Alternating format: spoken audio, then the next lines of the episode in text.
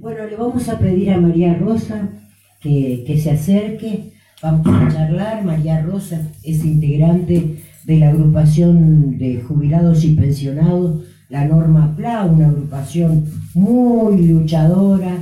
Este, y bueno, vamos a, vamos a charlar un poco de la agrupación y después vamos a hablar un poquito de los queridos jubilados. ¿Cómo no?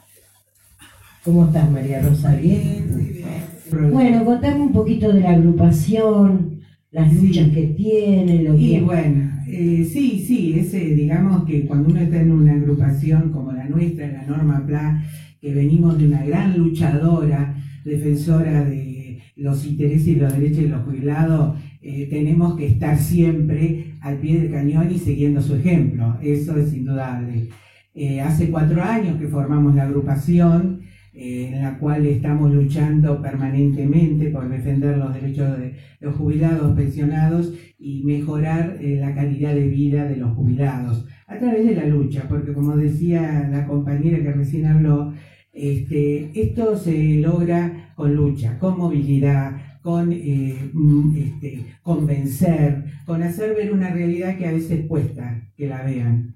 Eh, bueno, así se gestó la, la- la norma PLA, digamos, para tener voz de los que no tienen voz, porque justamente nuestro sector es un sector muy eh, disminuido en el sentido que le cuesta comunicarse y le cuesta reclamar y le cuesta salir a movilizarse.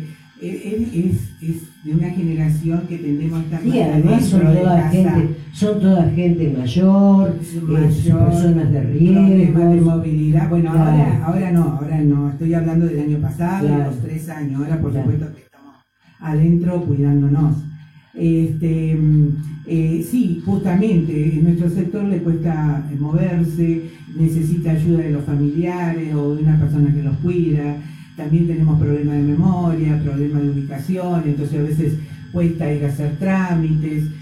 La tecnología no es nuestra, este, nuestro fuerte. No, por favor. Entonces, a mí a me veces- cuesta, el celular me cuesta muchísimo. Claro, y a veces eh, parece a propósito, porque está todo tan, la tecnología tan a, a- a la mano, pero que a nosotros no nos ayuda, nos perjudica. No, para nada. Bueno, así que nosotros lo que tratamos de dar una mano a todo y nos hemos organizado y hemos conseguido muchísimas cosas, gracias a Dios, a que, gracias a nuestra lucha y a nuestra participación, Bahía Blanca ha respondido. Eh, hemos participado, tenemos este, un integrante en PAMI eh, que nos representa y estamos Ah, bueno. trabajando con la... no sabía eso. Sí. ¿De ¿Este año? Este año, Muy este año bien. empezamos. Muy Eh, bien. Tenemos una representante, después hay otros compañeros que van a, a- a colaborar, eh, después estamos en cursos de Zoom, eh, digamos, de abrir cabezas para entender la etapa esta en que estamos viviendo, la vejez claro. y el envejecimiento. Entonces estamos en género y vejez, que nos reunimos en Zoom y tratamos estos temas y tratamos de mejorar y Además- cómo podemos solucionar. Además le llevan no solo le llevan lo que ustedes tienen propuesto, sino que es como que tienen algo para hacer, algo para escuchar, algo para intervenir. Sí, Y eso participar. ayuda, Nos claro. ayuda, aparte tenemos conexión con gente de Catamarca, con gente de Santiago del Estero, de agrupaciones este, de jubilados. Eh, eh, después este, también lo que hemos logrado este año, el año pasado, con mucha, con mucha fuerza y mucha participación, fue formar parte del Consejo de Adultos Mayores de la Municipalidad que tenemos un compañero, José Luis Santagada, y otro compañero Raúl, y varias compañeras que a través de los centros jubilados forman parte del Consejo de Adultos Mayores. Ahí hemos conseguido muchas cosas que, como vos decís, este, mm, eh, digamos, la municipalidad eh, tiene su ideología y su formación, que a veces em, la sensibilidad social no es su fuerte. Entonces es una lucha permanente de los sectores sociales. Y, pero hemos logrado a través de unos proyectos tener em, la posibilidad de poner en práctica la plaza saludable o amigable, donde permita, a través de una ordenanza, donde permita em, que los jubilados tengan un lugar donde tengan esparcimiento, que puedan Claro, hay muchos lugares, viste, en, en- en Argentina, que en las ciudades, en las plazas, tienen eh, juegos de ajedrez, de damas, y se reúnen en plaza, viste, con, con mesitas hechas de material, pero acá no hay nada. No, bueno, eso es lo que se está abocando, es a, a través de la municipalidad, el Consejo de Adultos Mayores, que fuimos los que empujamos a la formación del Consejo de Adultos Mayores, porque años anteriores estaba, pero estaba céfalo, no había ningún integrante, no cumplía ninguna función. Entonces, a través de nuestra lucha, de nuestra participación, de hablar dos o tres veces con el intendente y de pedirle y dar, demostrarle la necesidad de la formación de este Consejo de Adultos Mayores, es que fuimos logrando, por ejemplo, esto de la plaza amigable, donde va a haber plazas que sean para jubilados, y para las familias en general, no, que haya este, programas culturales, este, actividades físicas, actividades recreativas, actividades musicales y de formación también, charlas. Este, así que bueno, eso es lo que hemos logrado. Después hemos ido mucho a tratar de concientizar a los jubilados, a los pensionados, a los jóvenes, de que esta edad, eh, esta edad a que llegamos van a llegar ellos y que si uno quiere cambiar y estar, eh, tener una vida más digna, una mejor calidad de vida, hay que luchar por los derechos. Se empieza cuando sos activo y se sigue cuando sos pasivo. Es decir, la lucha siempre continúa. No, no, acaba nunca. Y aunque estemos no pasivos, porque no somos pasivos, somos activos, dentro de los jubilados buscamos siempre ganar un, un espacio más en Bahía Blanca para hacernos escuchar y para poder seguir eh, logrando obtener beneficios para los jubilados.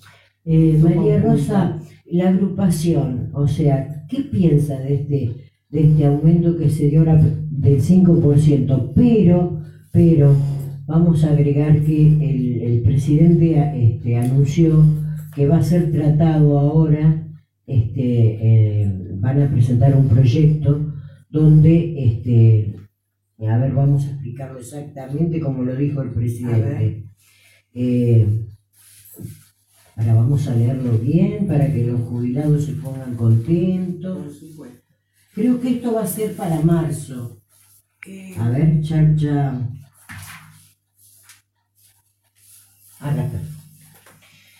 Eh, agregó que tras el aumento cordillero durante el se esperanzó con la nueva fórmula, eh, una nueva fórmula enviada por el Ejecutivo al Congreso que tenga un tratamiento expeditivo para que el aumento en marzo ya sea a través de esa, mm, ese nuevo modo de actualización que le permita a los jubilados y jubiladas tener certeza de lo que va a ocurrir con sus jubilaciones a lo largo de los años. Es un sistema que se había implementado cuando estaba Cristina Claro. Este, la movilidad jubilatoria se implementó en el gobierno de Cristina y tuvo vigencia del 2008 al 2015. En ese periodo hubo un aumento en términos reales de un 12% y los aumentos eran semestrales. Luego, eh, y estaba regida por la ley 26.417 eh, de la ley de movilidad, y luego eh, finalizó, em, o sea, estuvo del 2008 al 2015 y la derogó el gobierno anterior en el 2017. A través de esa movilidad jubilatoria que se implementó, los jubilados pudieron vivir con dignidad, con calidad de vida, con bienestar. Y Cuando se actualizaba estábamos ahí siempre. Centralmente. Hoy no, hoy ya superaba, superaba la inflación. O sea que vos siempre tenías plata. Porque, subir, porque esta creo que es eh, de acuerdo a los salarios. Esta de la de Cristina que era antes va de acuerdo al aumento de los salarios. bueno, no, y esta también. La esta también, sí, claro. Sí, sí. Entonces, este, lo que se buscó es el bienestar y además eh, producir un crecimiento económico con la participación de estos aumentos en la época de Cristina. En el 2017, por derogación de, la derogaron en 2017 la movilidad obligatoria y la fórmula que implementó Macri fue eh, trimestral, lo cual eh, lo grave que además de rebajar la jubilación en un 20%, le quitó un trimestre en el aumento sí, la sumatoria de la jubilación. perdimos, perdimos una jubilación, exactamente.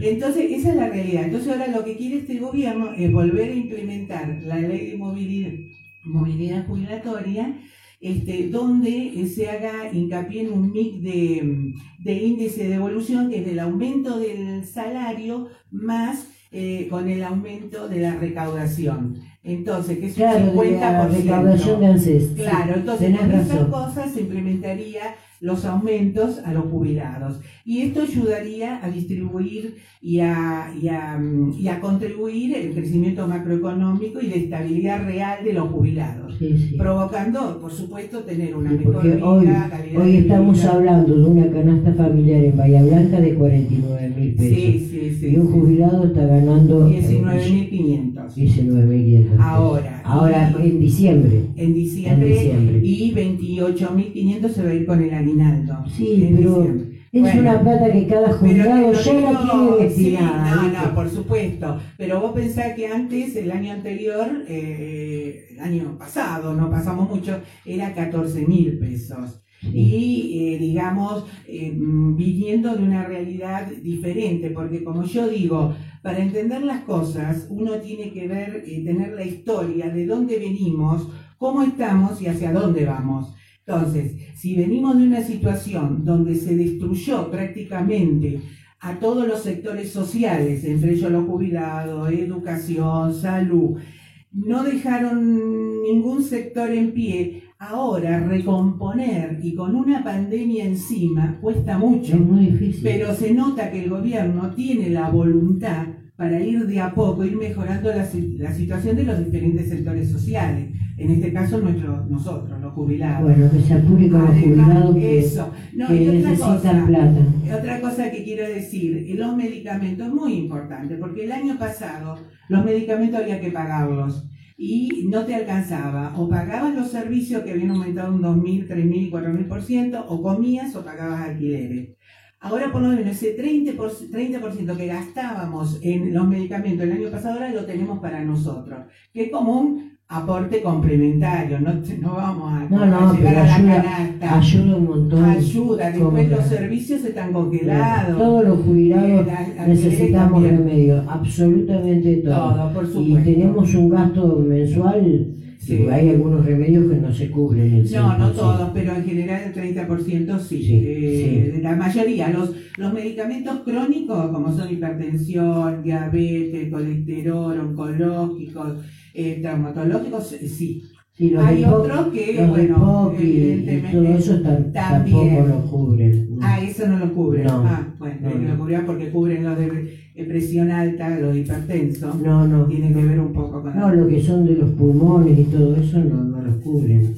O sea, una enfermedad pero debe estar avanzada. Más, claro, pero aparte hay que tener en cuenta también, es cierto, no todos los medicamentos eh, los cubren, pero es verdad que no han aumentado tanto porque también el gobierno ha puesto un límite a las droguerías para que los medicamentos no aumenten. O sea que, bueno, un poquito de todo. Sí, sí, hay una pregunta que me hizo una, una oyente del programa. Me decía que ANSES este, no está eh, dando préstamos. Sí. ¿Qué saben de eso? Bueno, yo te quiero explicar un poco, hay que hacer historia, porque en la vida este, cuando uno quiere entender las cosas eh, de lo que nos está pasando, tenemos que tener un panorama más o, menos, más o menos amplio para saber cómo ocurren las cosas, porque si no nos ponemos eh, como en un pupitre la maestra Ciruela eh, diciendo por esto, por esto, por esto, y no sabemos por qué. ANSES fue la caja de financiación del gobierno de Macri, la caja. Cuando Cristina lo entregó, ANSES, cuando terminó el gobierno en 2015, había 76 mil millones de dólares de ANSES, porque ahí van todos los aportes sociales. Y después esa plata también se invertía, por ejemplo, para los planes Procrear, que era una retroalimentación. Lo daban, pero después volvían después se lo devolvían. O sea, bueno, este gobierno, cuando finalizó en el 2015, este, había 76 millones, como dije. Cuando Macri finalizó su gobierno, había 32 mil millones de pesos. Se había gastado 43, 43 44 mil millones de pesos desaparecidos. De dólares. De dólares, perdóname, de dólares, sí, sí. ¿Por qué? Porque fue usada esa plata, la plata de los jubilados, pero esa señora se lo explicó, la plata nuestra, nuestros aportes de los distintos sectores de la sociedad, para hacer para los jubilados, que es el Fondo de Garantía de Sustentabilidad. Eso fue utilizado para fondos de inversión privado hechos por eh, Basa que estaba en jubilaciones, por eh, Manieto, que es el director de Clarín, por eh, Caputo, que es el amigo íntimo de Macri, y por el otro Caputo que nos metió en un bono a pagar a 100 años. Qué lindos muchachos. Ellos usaron esa plata y no había control ni fiscal, ni de los, de los jueces, ni del Poder Judicial. Además, se usó esa plata para financiar este, los, el déficit fiscal y para la timba financiera. Eso por un lado. También se dio crédito, que eso me pareció terrible, una falta de respeto a nosotros como jubilados, se le dio a los jubilados porque no le alcanzaba para comer, para comprar los remedios, para, vivir. Muchos pedían un crédito para pagar los servicios. Bueno, exactamente. Bueno, entonces pidieron los créditos de ANSES. ¿Qué pasó con los créditos de ANSES? Le prestaban a los jubilados la misma plata de ellos, pero después para devolverla le cobraban el 50% de interés. ¿Por qué? Porque estaba metido un banco. Esos fueron los préstamos que dio el gobierno anterior. Ante esta situación de vaciamiento, de desfinanciación, se encuentran sed. Es muy difícil que en este momento se pueda. Claro, ¿de dónde van a sacar la plata? Si ya lo usaron. Ah, y sacaron 44, 44 mil millones, de, dólares. Y otra cosa, le Bueno, pero todavía están, hay la mitad. Podrían financiar con lo que les no, queda. No, pero hay, que, hay que hacer, es lo que están usando. Hay, que pagar las jubilaciones también. Claro, claro, y para lo que están invirtiendo para los sectores sociales lo están usando esa, ese dinero. Y después otra cosa, pero no es, no se puede usar todo. Hay un montón de ingresos que tiene todo el tiempo el Estado, no usan nada más que, ese dinero. Vos pensás que ahora los sectores, todos los sectores de la sociedad no están reactivados. O pensás que el año pasado este, se perdió, se quebró la economía, no hubo crecimiento económico. Entonces, si hay 200.000 despidos de trabajadores, ellos aportan y no esa entrada no hay. Si hay el aporte de los cigarrillos y cada vez están más caros, esos aportes no entran a, ANSES, esos son los aportes. Después el impuesto a la ganancia, después los aportes patronales, se les permitió a los, este, a los eh, eh, a los no trabajadores, a los, a los, empresarios a no pagar los aportes patronales, eso va a la caja de ANSES. La desfinanciaron. Por supuesto que eso lo están mejorando. A Roberta, que es la administración social, eh, no, pero no es que no permitieron que los empleadores no paguen los aportes. Lo que hicieron fue hacer ese pago de aportes en cuotas, pero los empleadores los aportes los pagan igual. ahí no, no, no se paga ahí la no. que corresponde. No, no, pero se paga en forma de cuotas, pero se paga igual, ¿eh? por supuesto. La plata entra igual. tiene que pagar igual, pero vos mm, pensás... No hay que dejarse llevar por todo lo que te dicen, ¿eh? No hay que dejarse llevar, es una cuestión de análisis político. Vos si ves que hay un gobierno que eh, ayuda a los empresarios, que los favorece en todos los negocios y que les quita los impuestos, por ejemplo, de las bebidas más caras, no las pagan, los autos más suntuosos no los pagan, el impuesto a las riquezas no los pagan, entonces es obvio que el, trabajador, el dueño de una pyme, seguro que lo paga. Pero el gran empresario tiene los contadores que le dibujan y no todos pagan. No digo que no paga nadie, pues si no, no habría plata pero que hay una gran mayoría que no aporte porque es el gobierno de ellos. En este momento, los estados económicos y empresariales son los que gobiernan. Nosotros pusimos el voto, pero ellos son los que gobiernan de alguna manera y lo están haciendo a través de los medios de comunicación y a través de la no discusión en el Congreso, este, obstaculizando cualquier cosa que a ellos les exija hacer algún aporte. Así que haciendo todo ese análisis, viste, a mí me queda la duda. Bueno, yo creo que mi oyente de todos los sábados le habrá quedado claro. No hay plata con No, no, pero va a haber, va a haber, porque fíjate que ahora la, el, la ayuda del IFE este, dijeron que lo van a sacar, que por ahora, pero no es seguro, y ya se está dando ayuda a la tarjeta alimentar de 4.000 pasó a 8.000, ya se está ayudando a los comedores este, comunitarios, pasaron a más de 1.300.000 para aporte del gobierno, eh, ya están ayudando a los chicos que no pueden estudiar a que estudien, se les da 8.500 pesos y este, con una... ¿cómo se Dice? Sí, no, pero que tienen que hacer el trabajo, ¿no es cierto? Por, por ese Ah, dinero que reciben, claro. tienen que hacer una Un aporte contraprestación. laboral. Exacto. claro. Entonces, digamos que este, eh, se está moviendo, pero no hay plata. No hay El plata y- Banco Central eh, hay muy pocas reservas. Había un representante del Fondo Monetario Internacional en el Banco Central este, manejando eh, la economía. Se pagó una deuda externa, se tiene que pagar una deuda externa que fue innecesaria pedirla. Gracias a ahora a la- a, digamos a las medidas del gobierno la vamos a pagar recién en el 24, en el año 24. Bueno, eso va a servir para que se junte y que haya un crecimiento económico que favorezca a todos los sectores y entonces eh, todos vamos a poder volver a retomar la calidad de vida que tuvimos en algún momento. ¿no? Bueno, yo los felicito a todos los integrantes de la agrupación. Me encanta el trabajo que hacen, este, pensando siempre también en la parte este, institucional y cultural de, de los jubilados.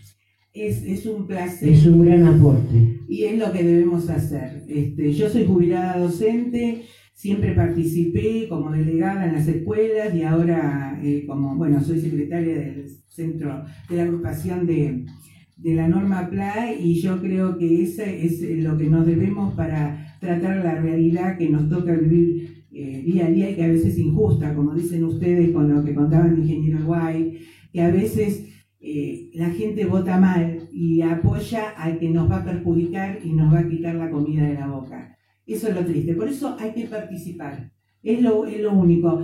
Desde casa no se cambia nada. No, seguro. o no, no se Seguro. cambia. Pero participando, el no no tenemos, pero tenemos la posibilidad de cambiar la El historia. destino lo, lo, lo marca la gente, no hay ninguna duda. Y, y vos Este, siendo docente sabés perfectamente que fuiste ahí, estás en ese granito desde chiquito, intentando que los chicos entiendan que no hay otra manera de crecer y de que el país crezca trabajando y estudiando. Y No hay otra manera, no hay plan que ayude a una No, familia. no, no, no. Lo que ayuda es la educación y el trabajo. Y, y vos que estuviste ahí en ese Sí. inicio lo sabés mejor que Somos nadie. bastante vapuleados, como verá la educación por los gobiernos, que no, no piensan en el otro como, como ser que necesita que le eh, defiendan sus derechos y que se los den, se los otorguen. se Sí, los porque sos hagan. quien está Porque educando al que va a gobernar. Claro. Eh, parece que uno se olvida de eso, Mm. ¿no? Porque el maestro es el que educa al que mañana va a gobernar. El que educa abre cabezas. Sí. Pueblo no Hola, educado, Sierra. pueblo no. Hola, No, Sierra. depende de la educación. puede ser, puede ser. Y bueno, ahí está. Por eso estamos nosotros para seguir Para- insistiendo para en abrirle y despertarla. de equilibrio. ¿sí? Sí, exactamente. Bueno, muchas gracias, María Bueno, Rosa. muchas gracias Va, a vos. seguramente nos vamos a volver a encontrar. Bueno. ¿eh? La verdad que te agradezco que nos hayas invitado, así por lo menos somos escuchados. Vamos a decirle que ustedes también tienen un programa en el hotel. Ah, sí, Vamos a contar eso. los compañeros, acordate Sí, sí. Sí, tenemos en el Neu3 un programa los miércoles de 11 y media a 11.45. Este, son micros porque el año pasado lo- yo, este, yo, bueno, porque iba a la radio eh, todos los miércoles de forma personal y teníamos media hora. Ahora ya con esto de la pandemia no lo tenemos, entonces tenemos el micro, somos grandes y después en la radio universidad pone tercera este, los domingos a las 12.30, que son programas muy lindos de información a nuestro sector, a los jubilados, y otro tipo de información que ayuda al conocimiento, ¿no? Por Bueno, felicitaciones por estos jubilados divinos a trabajar. Les mando una, un abrazo fuerte y seguro un día los vamos a invitar también al ¿Cómo programa. no? ¿Eh? Tendremos gustos. Bueno, muchas gracias. Ahora